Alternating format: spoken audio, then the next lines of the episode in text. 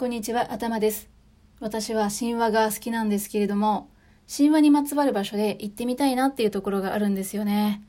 それが九州最強のパワースポットと言われる高千穂です。高千穂峡で有名ですけれども、高千穂は天孫降臨神話と岩戸神話の二大聖地でもある場所なんですよね。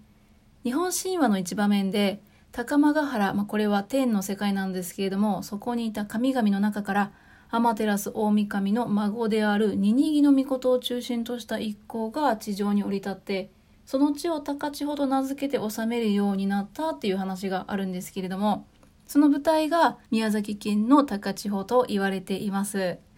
岩戸神話っていうのはスサノオノミコトの乱暴によってアマテラス大神が洞窟に隠れこもって世界が暗闇になったっていうお話なんですよね。その神話の舞台となった天の岩戸という岩でできた洞窟を祀っているのが天の岩戸神社でこちらも高千穂にあるんです。観光のメインとなるのは高千穂峡でこれは国の名勝で天然記念物にも指定されていますね。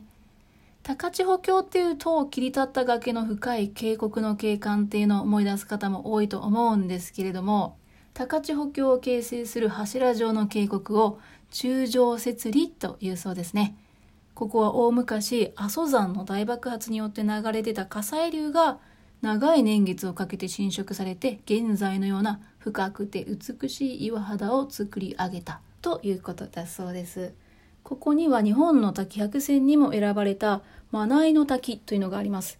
マナイの滝は天孫降臨の際、この地に水がなかったため、雨の村雲の御事が水種、これは水の種ですかね。これを移したマナイの水、これは井戸なんでしょうか。井戸の水が滝となって流れ落ちているっていうふうにされるそうです。なんかすごい曖昧だった。さらにですね、高千穂峡の遊歩道には神話にゆえんのある小野黒島とか月形なんと言われるものがあります。小野黒島はイザナギの御事とイザナミの御事によって生み出された島で、実は同じゆえんの島が兵庫県の淡路島にもあるんですけどね、どうなんでしょうかね。高千穂神社の大祭ではおみこしがこの小野黒島のある小野黒池を3回巡ってみそぎをするそうですね。そして月型と呼ばれるものは高千穂の岩壁に残された月の形を彫った跡なんですね。もともとは干潟と呼ばれるものもあったそうです。岩戸神話の後、スサノオノミコトは高間ヶ原を追放されてしまうんですよね。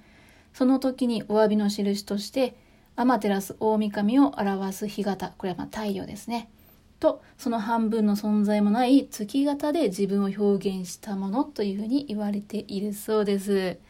はい、ということで、まあ、景観の美しさにね、もう癒されるだけでも十分な場所ではあるんですけれども、それぞれの場所のゆえんになる神話を知ってから見るのもいいんじゃないかな、なんて思ってます。